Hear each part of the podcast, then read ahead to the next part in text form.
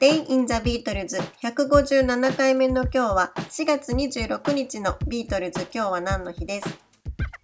？1966年の4月26日ビートルズはアビーロードスタジオで And Your Bird Can Sing のレコーディングを行いました。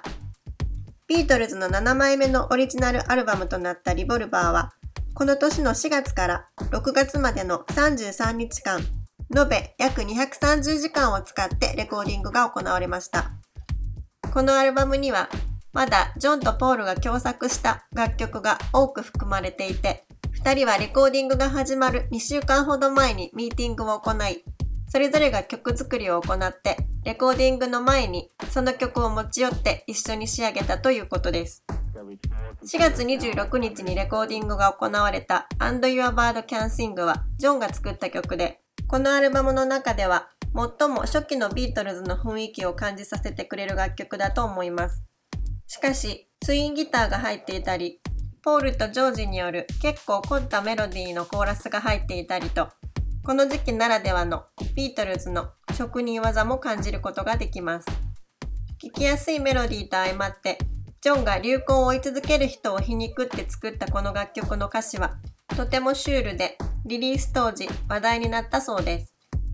そしてその3年後の1969年の4月26日、ビートルズは同じくアビーロードスタジオでオクトパスガーデンのレコーディングを行いました。この曲はビートルズの実質的なラストアルバムに収録されたリンゴ作の名曲です。Don't Pass Me By に続き、リンゴが単独名義で作曲したオクトパスガーデンは、リンゴの好きなカントリーとイエローサブマリン的な雰囲気が合体して、リンゴの良さがとてもよく表れている楽曲だと思います。この曲はホワイトアルバムのレコーディング中に、ポールの心ない一言をきっかけに、スタジオを飛び出したリンゴが、傷ついた心を癒すために訪れた、イタリアのサルジニア島で思いつき作曲されました。この時、リンゴは2週間ほど友人のピーター・セラーズを訪れ、地中海で過ごしました。